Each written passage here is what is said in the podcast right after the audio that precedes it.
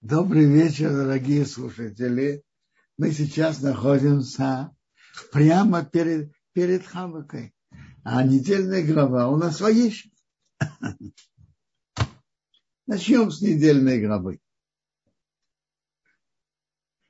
Тора нам рассказывает события, которые были в доме Якова между его детьми. И, и это надо понять.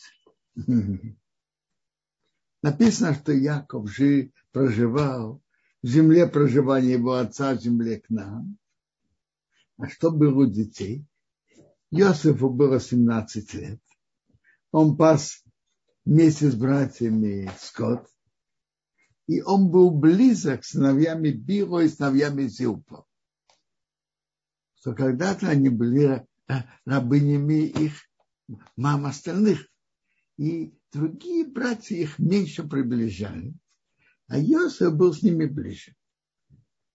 Теперь Йосеф, то, что он видел нехорошее у братьев, он рассказывал папе. Намерения Иосифа были хорошие что папа их выговорил, направил.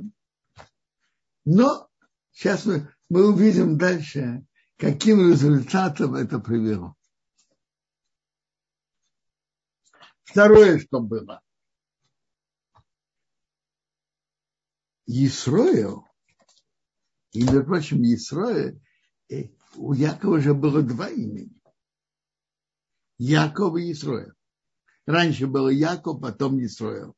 Комментаторы говорят, что имя Яков, когда у пророка упоминается это имя, Якова и строил, и Яков это более низкий уровень евреев, группы более низкого уровня, а Исраил группа более высокого уровня.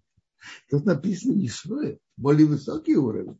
Любил Иосифа и всех братьев он был у него к старости, и он сделал ему особую рубашку.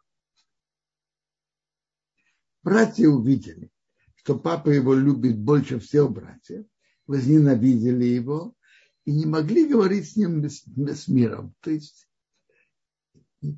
они были правдивыми и говорили, что показывали, что они его не любят.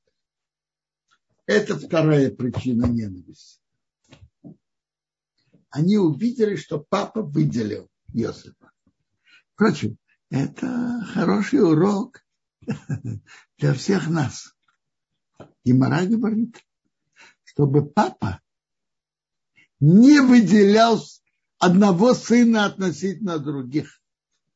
И из-за того, что Яков выделил Иосифа, это было из причин того, что еврейский народ спустился в Египет не, никогда не показывайте. Третья причина сна. Иосифу приснился сон, он рассказал братьям. И они еще добавили к нему ненависть. Он им сказал, послушайте сон, который мне приснился. О, давайте сейчас поговорим вообще о снах. Как раз это, в этой главе, в начале главы сны, в конце нашей главы сны, в начале следующей главы опять сны. Что такое сон? И откуда он, э, когда и почему приходят человеку сны? Какой их источник? Гемора Брахот подробно говорит об этом. И видно, что есть два типа снов. Есть сны, вещи сны, которые Бог что-то показывает человеку. И как вот эти сны, которые видел Йосиф, показывает ему будущее. И Гемора говорит на это, халом эхат мешишим бенавуэ. Сон – это одна шестидесятая от пророчества. То есть есть вещи и сны, это не уровень пророчества, но есть в них что-то о пророчестве. Мне кажется, много, у многих есть такие примеры. Папа Затлал тоже мне рассказывал о некоторых снах, которые показывали о будущем, которые у него были. Есть второй тип снов. Вторая причина снов. Человек думает днем, и это ему снится ночью. То, что человек думает днем, снится ему ночью. И Мара это приводит. Гемора приводит, приводит об этом так, что король сказал Ревещу бен Ханане, говорят, что вы очень мудрые. Скажи мне, что я буду видеть во сне. И он ему сказал, он ему сказал что-то очень яркое, чего он опасался, ибо о чем он потом думал все время, что и он был царима, а персы были их соперники. И ты увидишь, что персы возьмут тебя в плен, будут тебя эксплуатировать, ты будешь пасти там животных золотой палкой. Это было не просто сон, то, чего он, он мог бы думать и предполагать, что это может быть, и это было в очень яркой форме. Он думал об этом целый день, ему приснилось.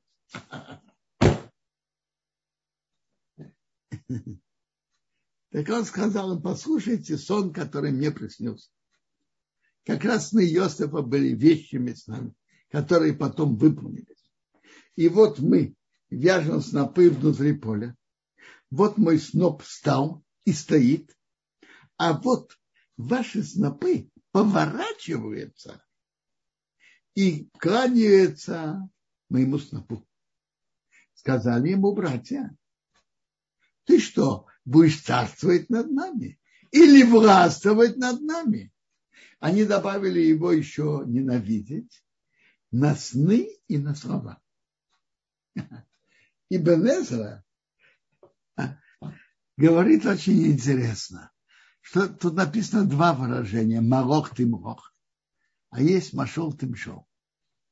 Эвенеза говорит, что ты думаешь? Ты будешь, мы тебя назначим царем над нами? Или ты будешь властвовать над нами против нашего желания?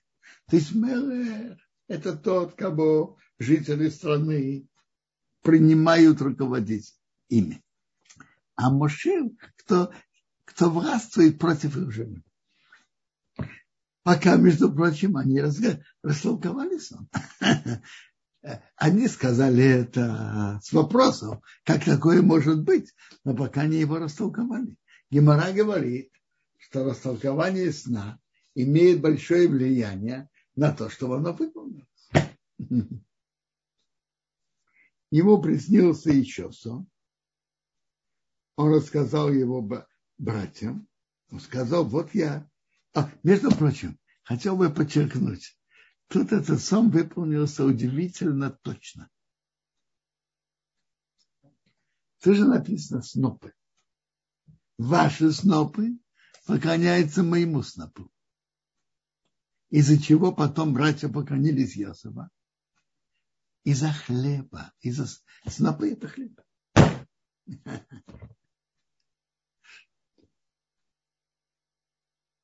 Приснился ему еще сон, рассказал братьям, сказал, вот мне приснился еще сон, и вот солнце и луна и одиннадцать звезд поклоняются мне.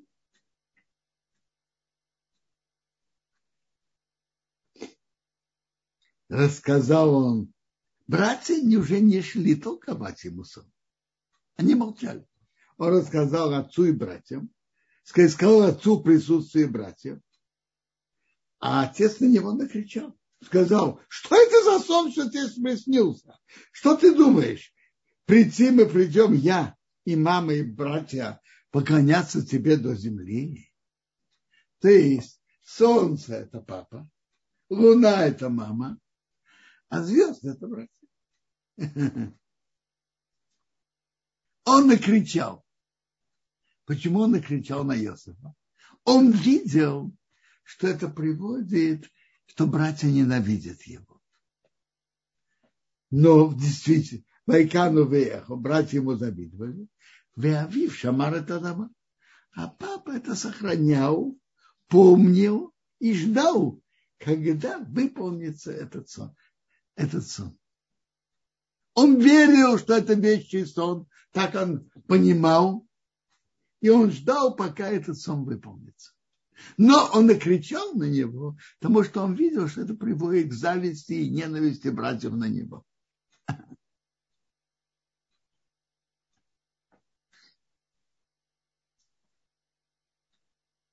И Тора нам рассказывает, что было. Братья пошли пасти скот в Шхем, а Шхем было неспокойное место. Вы же помните, что было в прошлой главе в Шхем, в районе Шхем. Что сделали Шимен и Риби, и это было неспокойное место. Между прочим, говорят, что Шхем и сейчас неспокойное место. И последствия.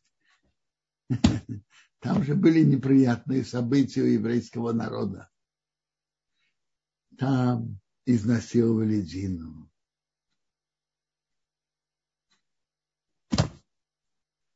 Там разделилось э, царство Израиля на две части. Там Сейчас мы прочитаем про, про продали Ясов. Непри, неприятное место. Так Исроил сказал Йосифу, братья пасутся в Шхам, я тебе пошлю к ним. Ответ. То есть Йосиф готов. Он сказал, иди посмотри, что происходит с твоими братьями и со скотом. И верни. Он пошел и долины, из низменности Хеврон и пришел в Шхам. его встречает человек, а он блуждает в поле. Человек его спрашивает, что ты ищешь? Он сказал, братьев я ищу. Сообщи мне, где они пасутся. Сказал ему человек, тот человек, уехали отсюда. Я слышал, они сказали, пойдем в Дотан. И Йосиф пошел за братьями и нашел в Дотане. Тора рассказывает нам все это очень подробно. И дальше Тора рассказывает, что когда он приблизился к ним, что было. Давайте сейчас, э, что они хотели его убить, там затем мы увидим, что решили его бросить в яму, потом продали. Вопрос, который на, который удивляет сыновья Якова, Цадвиким, как, как это могло у них быть такое? Как это произошло и почему? В чем дело? Приводится, что это был грех. В Медраше рассказывается, что и э, то, что было приговор во времена Мартхая Эстер Амана было связано с этим. Там выражение в Медраше так. Если после того, как Иосиф простил братьям, это произошло, а что происходит в случае, когда не прощают? А давайте постараемся что-то понять, как это могло произойти.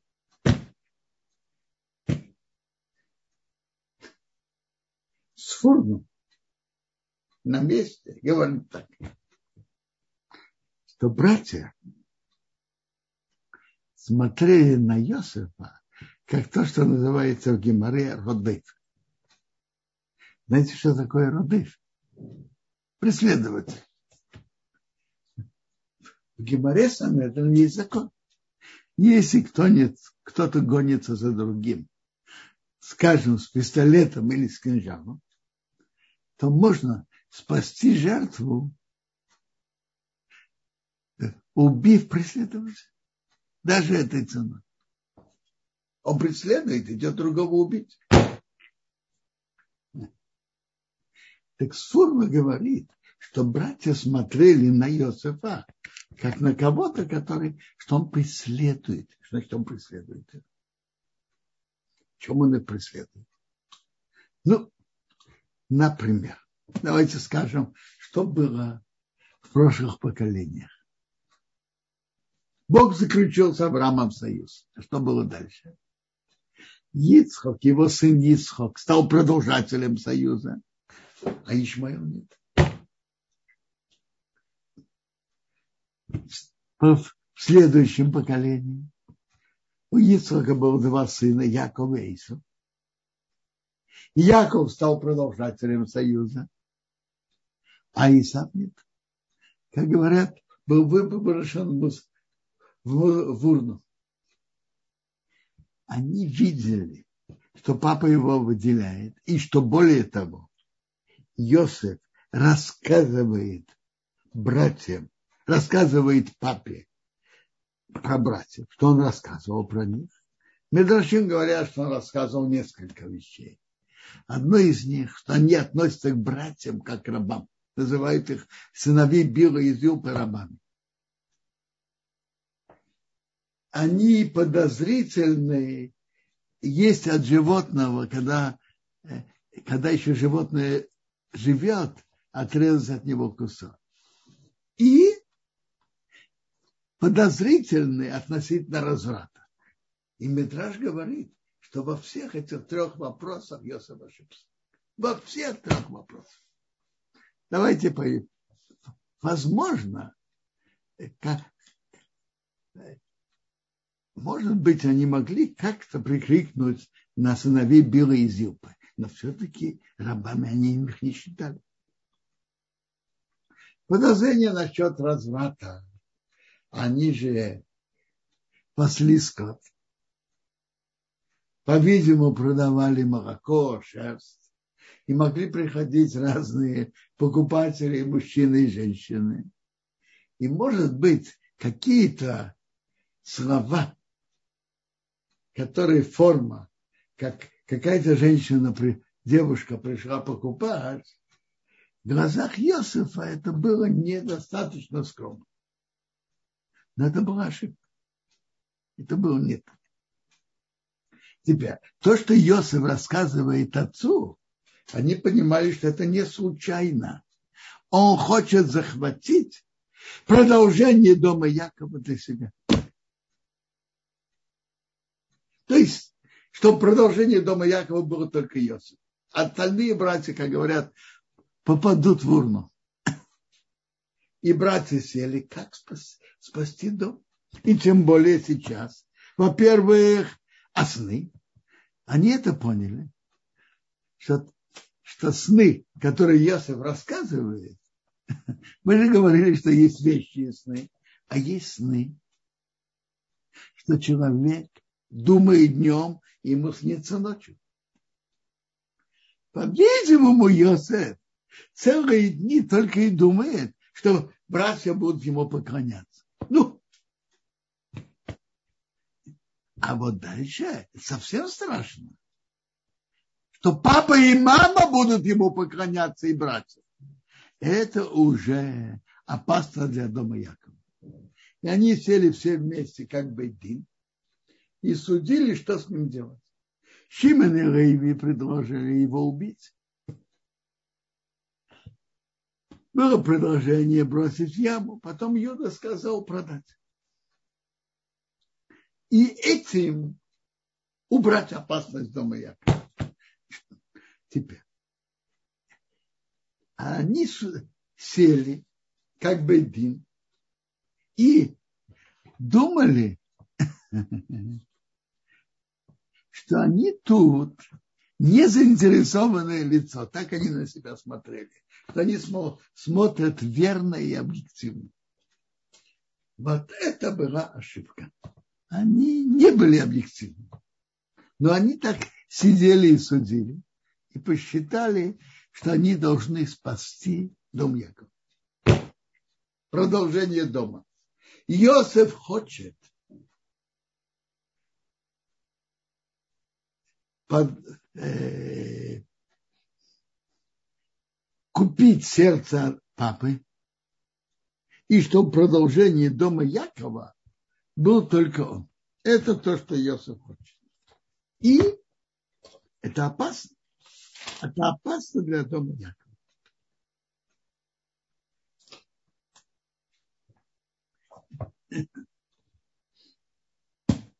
Интересно.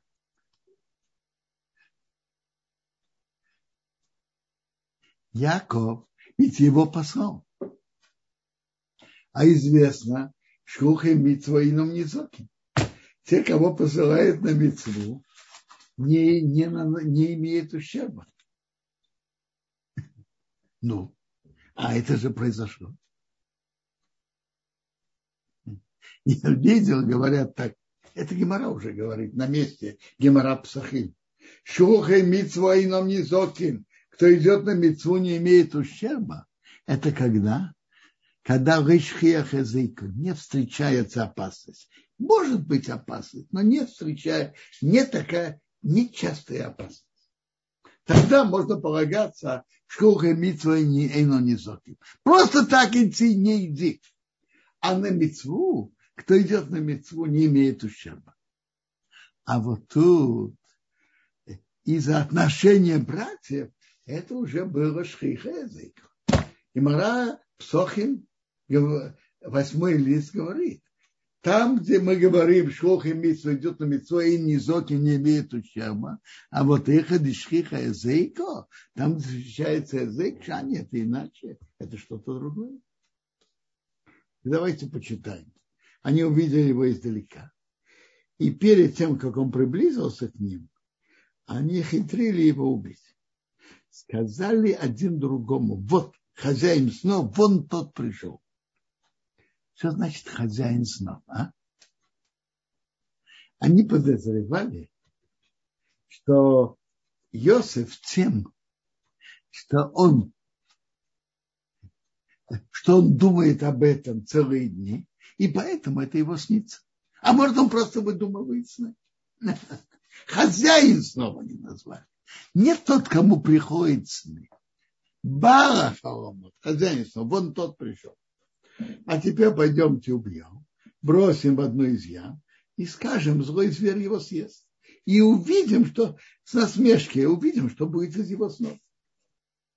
Рувейн услышал, спас их от их рук, сказал, не будем убивать. Хотя бы вы против него, понимаю, но хотя бы не убить действием. Бросьте его в эту яму, которая в пустыне, но руку не протягивайте к ним. А для чего Рубен? Это он им сказал, чтобы они приняли его слова. А по-настоящему? Для чего он это сделал? Чтобы спасти его от их рук и вернуть его к отцу. Когда братья, при братьях, он опасался этого сказать, он понимал, что братья его не послушают. А он собирался, когда братья уйдут, подойти к яме, тихо вытащить и привести к папе. И было, когда Йосиф пришел к братьям, они его раздели рубашку, вот эта особая рубашка, на которой на нем, взяли, бросили его в яму.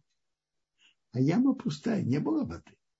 То есть была бы вода, это как бы они его идут топить. Э, это тоже убийство. Они сидели есть хлеб, подняли и глаза и увидели, караван исмаилитов приходит из Гемата, а верблюды несут разные пахучие растения, нехоту циболот, и они идут спуститься в Египет. Сказал Егуда к братьям, какая выгода будет, что мы убьем нашего брата и скроем его кровь? Какая? Давайте продадим его Исмаилитам, а рука наша не будет на нем. Это все-таки наш брат. И братья послушали. Пока прошли люди медиан, медианим, купцы, потянули, вытащили Йосифа из ямы и продали Йосифа для Ешмейлим за 20 монет серебряных и привели Йосифа в Египет. Тут интересно. Кто вытащил Йосифа из ямы из ямы и продал Ишмаилитам. А? Как читается, можно вполне читать, что мединиты вытащили и продали.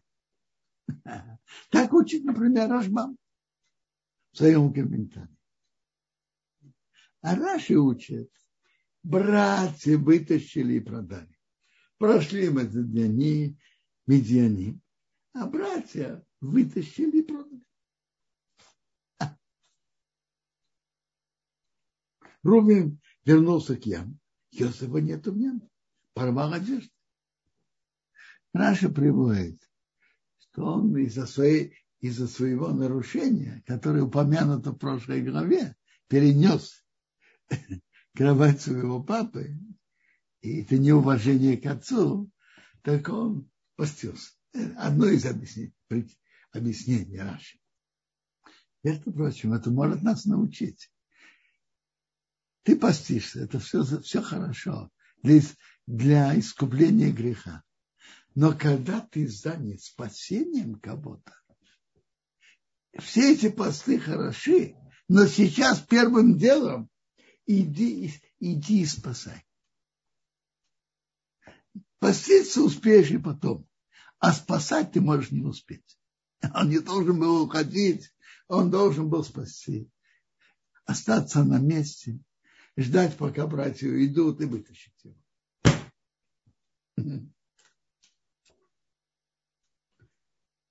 Рувен сказал братьям, ребенка нету, а что я буду? Куда я пойду? Взяли рубашку Йосифа. Так у них была идея. Сейчас вы увидите, что делать. Взяли вот эту особую рубашку Йосифа, зарезали козленка, окунули рубашку в кровь. И эту рубашку, особую Йосифа, кто над пасим, привели к отцу и сказали, вот это мы нашли. Узнай, это рубашка сына твоего или нет. Папа узнал. Он сказал, это рубашка моего сына. Злой зверь его съел. Мой сын разорван. Яков порвал одежды, положил мешковину свои на своих бедрах, и он был в трауре на сыне долгие дни. Гимара в Сота говорит нам, что то, что человек делает, возвращается к нему. И особенно это видно в отношениях между людьми. То, что человек делает, возвращается к нему. Инициатором этого был Иуда, который был лидером среди братьев. И он был инициатором послать к папе рубашку и сказать, хакерно узнай-ка. В нашей главе приводится история с Иудой и Тамар. И Тамар послала ему предметы, тоже с тем же выражением хакерно узнай-ка. А, ему было очень тяжело и очень больно. Надо помнить, то, что человек делает, он делает для себя, самому себе. Если он кого-то если он кого-то другого обижает, делает другому неприятное, то очень часто это возвращается к нему обратно похожей форме. То, что человек делает другому, он делает себе.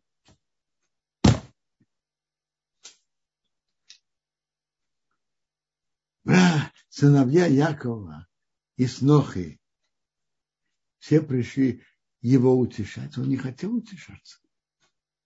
Я буду в трауре, войду в гроб по моему сыну в гроб. Написано, что папа его оплакивал. Раша говорит, папа, папа Якова, Ицхак. Он мог это, он знал, что Иосиф жив. А, но он не имел права это сообщить Якову.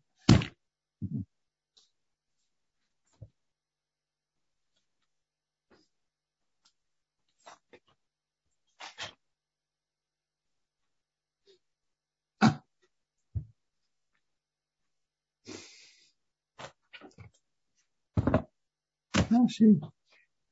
Давайте поговорим сейчас о чудесах Хануки. И, надеюсь, продолжим дальше, а не недельную главу. главу. Недельная глава у нас очень богатая. И мы, к сожалению, успеваем только малую часть этого.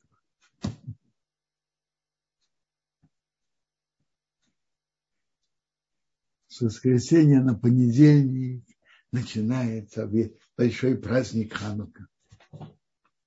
Это праздник, который мы празднуем, и он показывает духовную вечность еврейского народа. Бог обещал евреям вечность. И мы видим, как Бог это выполняет. И положение еврейского народа под властью греческой империи. Греческая империя распалась на несколько частей. Там четыре части, основные были две. Сирийская часть, Сирифкиды Антиохи и египетская Птоломей. Евреи были иногда под этой под властью египетской империи, части египетской империи, а иногда под властью сирийской. Да, евреи были под властью сирийской. И была часть евреев, которые пошли за греческой культурой эллинизмом и стал король Эпифан, король Антиох Эпифан, который издал тяжелые указы против еврейства. Запрещение соблюдать субботу, запрещение ставить мазузы на косяках дома, запрещение делать обрезание детям и так далее. Непокорным грозила смерть. В то же время было, чтобы часть, значительная часть молодежи воспитывалась в эллинистическом духе. И была большая опасность.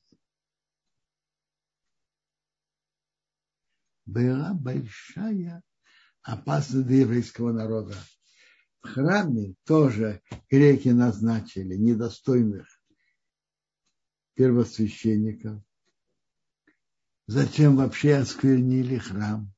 И там служба не велась.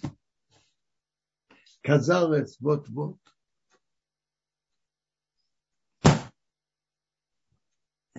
Что еврейство нет будущего. Греки были владыками страны. Это была большая империя. Они проходили, организовали так называемые митинги, говорили об отмирающей еврейской культуре и о, о великой греческой культуре. Они проходили. Они дошли до места Модеи. Теперь естественным путем не, ви, не видела, что, что можно поднять восстание против такой могучей империи.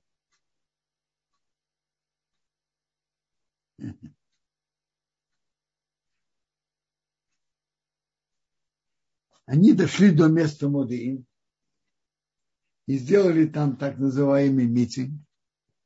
И представители греков предложили Матисьеву, видному, уважаемому человеку, Коэну, принести жертвы идолу. И ты будешь почетным жителем греческой империи. Да и все равно у еврейства нет будущего. Он отказался. Мы сказали, а если ты отказываешься, то что? Кто остался? Были единицы, которые убегали в пустыни и в пещеры. И тоже их настигали греки и убивали. Так нам рассказ, так рассказывается. Он сказал, если все отойдут, я остаюсь с моими детьми. И он понял знамя восстания, кто за Бога за мной. За ним пошли дети, его сыновья и еще. И выгнали тот, э, ту группу греков, которые были. И подняли восстание и вели партизанскую войну. Естественно говоря, она не имела шансов естественных победить. Я читал о многих битвах. Силы греков в книге Хасманеев. Силы греков происходили в этой битве в 10 раз, в этой битве 15 и так далее. Но они самоотверженно воевали, и Бог им помог. Это было большое чудо. Большое чудо, что они смогли освободиться от гнета греков, очистить храм, обновить в нем службу. Это великое чудо. Бог явил им еще чудо, что когда они очистили храм, они нашли чистое масло только на одну ночь. Зажечь э, в море светильники. Бог, а пока выжить новое чистое масло, надо было ждать еще семь дней. Бог сделал чудо, и масло, которое, естественно, бы горело только одну ночь, горело восемь ночей. Память этих чудес мы празднуем Хануку, говорим Алле, упоминаем Аланисим и в молитве, и благословление после еды. И мы зажигаем память о чуде с маслом, мы зажигаем восемь ночей Хануки, зажигаем, обычно зажигаем маслом у входа в дома, на окнах, зажигаем память о великом чуде. Но это показывает о великом чуде духовной вечности еврейского народа. Опасность, духовная опасность для еврейского народа была и потом. Не раз и не два.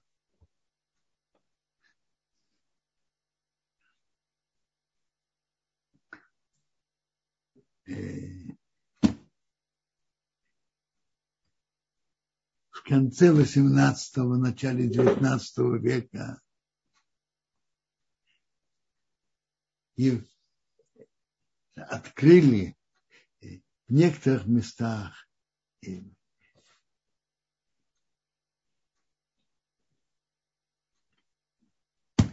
они взяли и были и началась новая эпоха открылись двери гетто. Евреи получили равноправие. И была, была часть евреев, которая из-за этого захотела в знак благодарности приблизиться к обычаям Германии, например, к обычаям немцев и так Венгрии, как Венгрия и так далее. И началось движение реформы. И кроме того, в Германии было массовое крещение. Стала большая опасность. И, естественно, никто не знал, что будет дальше. Бог помог. Часть, значительная часть еврейского народа осталась. То же самое в Советском Союзе. Когда запретили запретили вообще закрыли места изучения Торы, запретили соблюдение заповедей, закрывали синагоги, миквы, закрыли до этого все места изучения Торы для маленьких детей и для взрослых.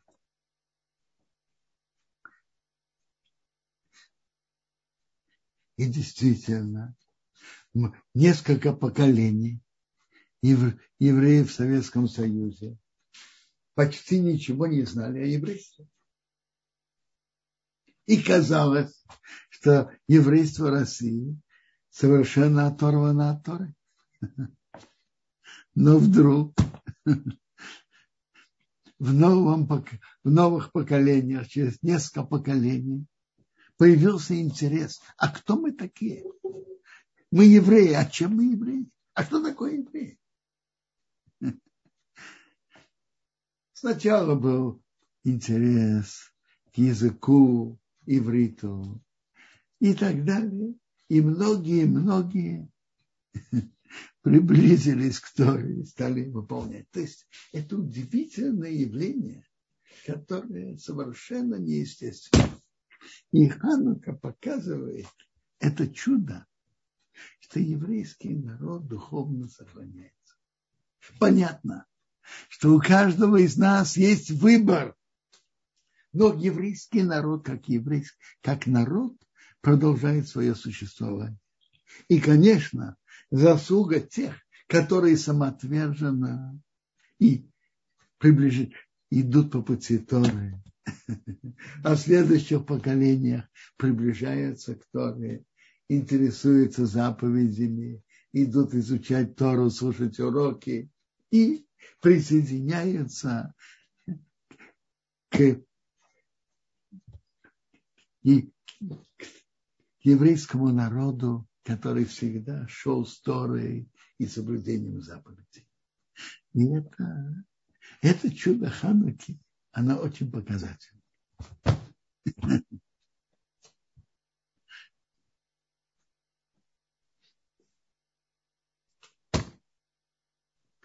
Ну,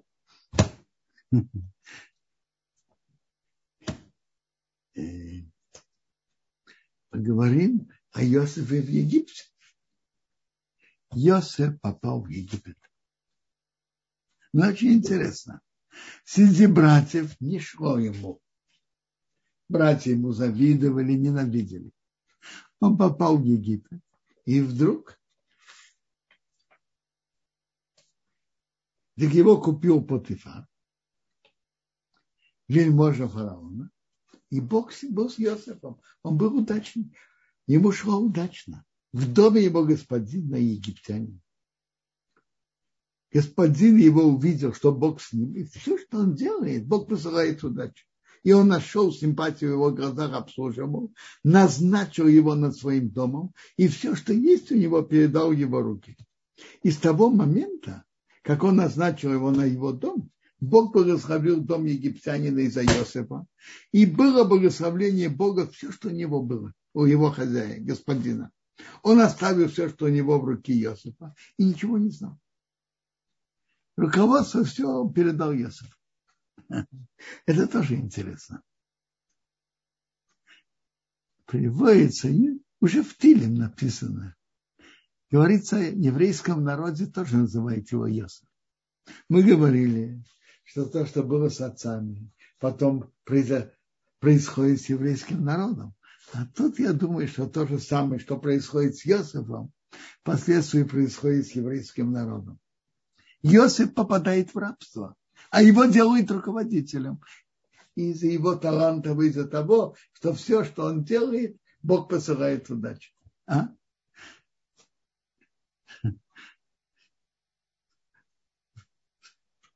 Скажем, во многих местах евреев из-за их талантов делали руководителя. Скажем, Дон Исхак Абабанел был министр финансов Португалии, а потом в Испании. Шмуил Аноги был визерем в части Испании и так далее. Да и в Советском Союзе часто бывало на заводе. Кто директор? Какой-то казах. Кто зам? Э, Иван Петрович. Кто главный инженер? Борис Моисеевич. А если есть какие-то проблемы, кому приходят, чтобы решил проблему? Борису Моисеевичу. Хотя евреи были, как говорится, на втором, на третьем месте, но за их талантов очень часто на практике они были из руководителей. Это тоже мы видим в истории с Йосифом. Тора нам рассказывает об истории, об испытании, которое пришло на Йосифа. Он увидел, что он руководитель, и стал обращать внимание на внешность. И после этих событий жена господина подняла глаза к Йосифу и сказала, имей, ложись со мной, имей со мной отношения. Тяжелое испытание. Кто ответил Йосиф? Йосиф написано Ваймоин отказался. Отказался, и там есть как бы отрыв от следующего, без объяснений. Самое не хочу. Это самый лучший ответ. Знаете почему? Когда ты начнешь объяснять другому, я не хочу, потому что то-то, то-то, знаете, что тот ответит? Да ты ошибаешься. Это совсем не имеет отношения одно к другому. Ты не понимаешь верно. Не хочу. Все. На не хочу нет ответа. Не хочу. Интересно. На это слово Ваймоин отказался, не хочу. Есть напев из очень редких в Торе и очень таких э, сильных.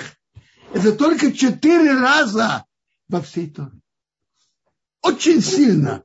Этот напев, знаете как? Ваймоэн. То есть отказался самым сильным образом, самым сильным решительным образом. А потом он сказал, господин не знает, что у меня в дома, и все, что есть у него, он передал в мои руки, нету больше в доме, чем я, и не воздержал меня ничего, только тебя, что ты его жена. Как я могу сделать такое великое зло? Разврат – это великое зло. И я согрешу перед Богом. Я слышу, задают вопрос. При разврате нет такого, один человек грешит. Два человека грешат. Но Иосиф не хотел ее взять вместе с собой, как говорится, даже выражениях. Я не хочу согрешить перед Богом. Я к тебе вообще не, не я тебе не упомяну, не имею с тобой ничего общего, чтобы я не согрешил перед Богом. А она не отцеплялась. Она угрожала, посажу тебя в тюрьму, хотела подкупить деньгами так и так. Э, Медраж говорит, она говорила, беседовала с ним, как говорят по-женски, то, что одевалась утром, наряжалась под, а, в одной форме, вечером в другой. Нет тобой. И было, когда она говорила к Йосифу каждый день, и не, не слышал ее, есть интересное выражение. Лежать возле нее, быть с ней. И Бенезра обращает на это внимание. На, на, на Шона Кодыш есть очень четкие выражения, чтобы иметь отношения. А тут это другое. Совсем другое выражение. И Бенеза говорит так. Она ему говорит, знаешь, ты не хочешь. Ну, ну, пусть будет так. Но будем все-таки близки лежать близко к ней. Нет, нет, это, это путь. Что человек хочет. Он находится на краю пропасти. Разврат – это как упасть в пропасть. А, так если человек хочет не упасть в пропасть.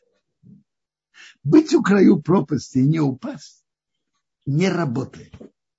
Надо быть подальше. Не хотел быть возле нее, даже лежать близко к ней. Нет. Быть с ней, это значит быть с ней в комнате, говорит Ибенезер беседовать. Отказался. И был какой-то день, он пришел домой делать работу, никого не было. Она ухватила его за одежду, лежи со мной. Он оставил одежду у нее, убежал и вышел наружу. Скажите, он был парнем 18 лет. Почему он оставил одежду у нее? Она же потом это могла использовать и действительно использовала как вещественное доказательство, что он ее шел изнасиловать. А? Молодой парень, 18 лет, должен был вырвать. А? Я помню, Рабхайм Шмулевич отцал говорил, он убежал от испытания. Целый год он был в испытании. Он не хотел быть еще несколько секунд в испытании. Будь что будет. Пусть вырывает одежду, пусть ее будет вещественное доказательство. Я не буду еще, еще пару секунд в испытании. Оставил. Ну, она сказала господину, что он хотел ее изнасиловать. А дальше написано, что, что он разгорелся его гнев. Господин. Смотрите. Разгорелся его гнев написано. А на кого? Не написано. А, а может быть на нее. Как, как говорят, мы наши кадры знаем. Он знал ее и знал Йосифа. И взял господин Йосифа его, и его положил,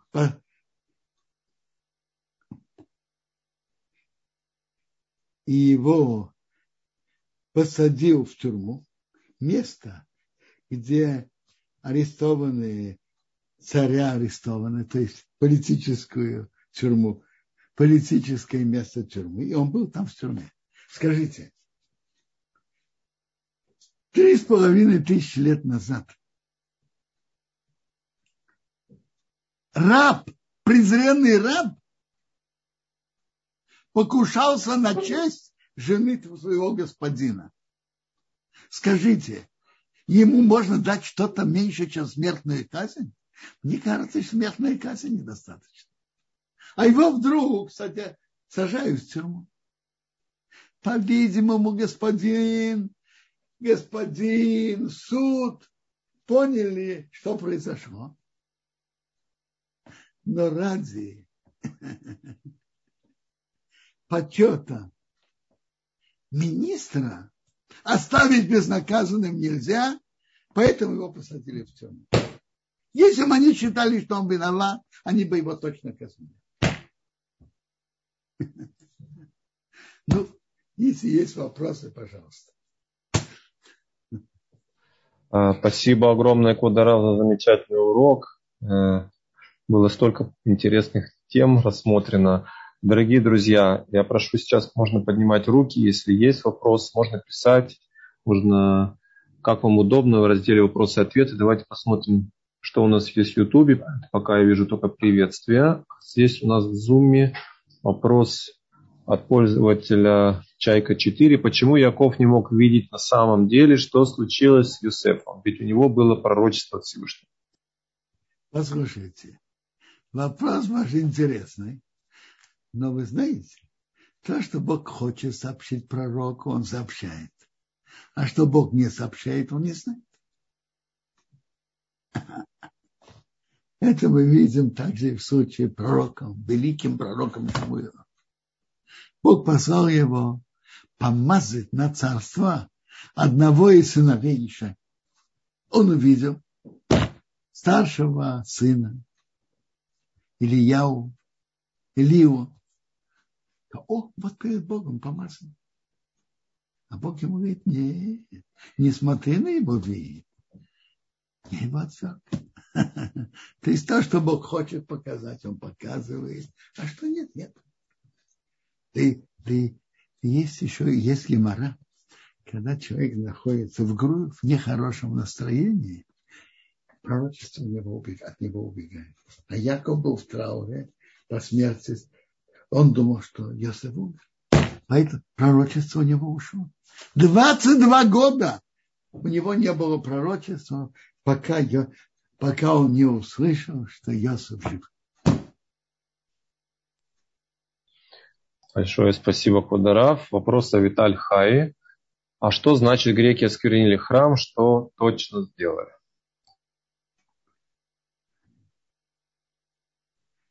Что они там сделали, я тебе даже не знаю, но написано, что они осквернили. Точно как и чем они это сделали.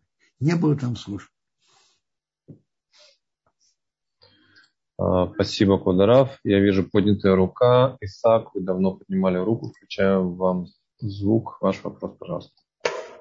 Шалом Кударов, я хотел спросить такой вопрос. То, что Йосиф, он э, обвинял в трех вещах братьев, да, то, что они едят от некошерного, то, что относится э, э, к детям, э, к детям э, Белоязил, к, к, к, к, к рабам, да, и э, в запретных связях первые и последние я понимаю, да, то есть шхита, то они слишком рано начинали резать по его пониманию по поводу разврата он считал, что разговор неприемлем, ну, с женщинами при торговле, допустим.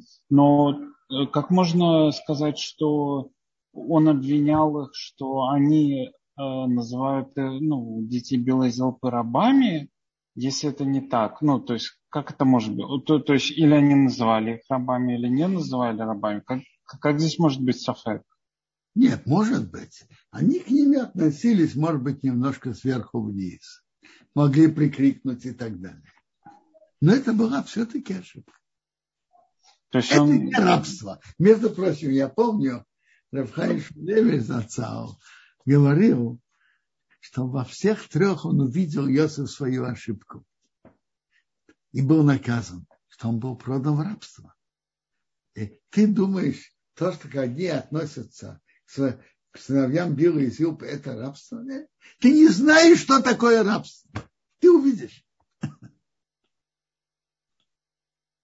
Я тебе покажу. Он ошибся. А, спасибо большое, Ходорав. Ицак рад был услышать. Спасибо за вопрос. А, вопрос от Мирим, я думаю, что тоже может быть последний или последний. Почему колено Йосефа было разделено на Ефраим и Минаши? Это фактически означает 13 колен. Послушайте, 13 колен все-таки нет. Есть интересный рамбан в главе Корах. Я понимаю, что то, что есть 12 колен, имеет духовное содержание.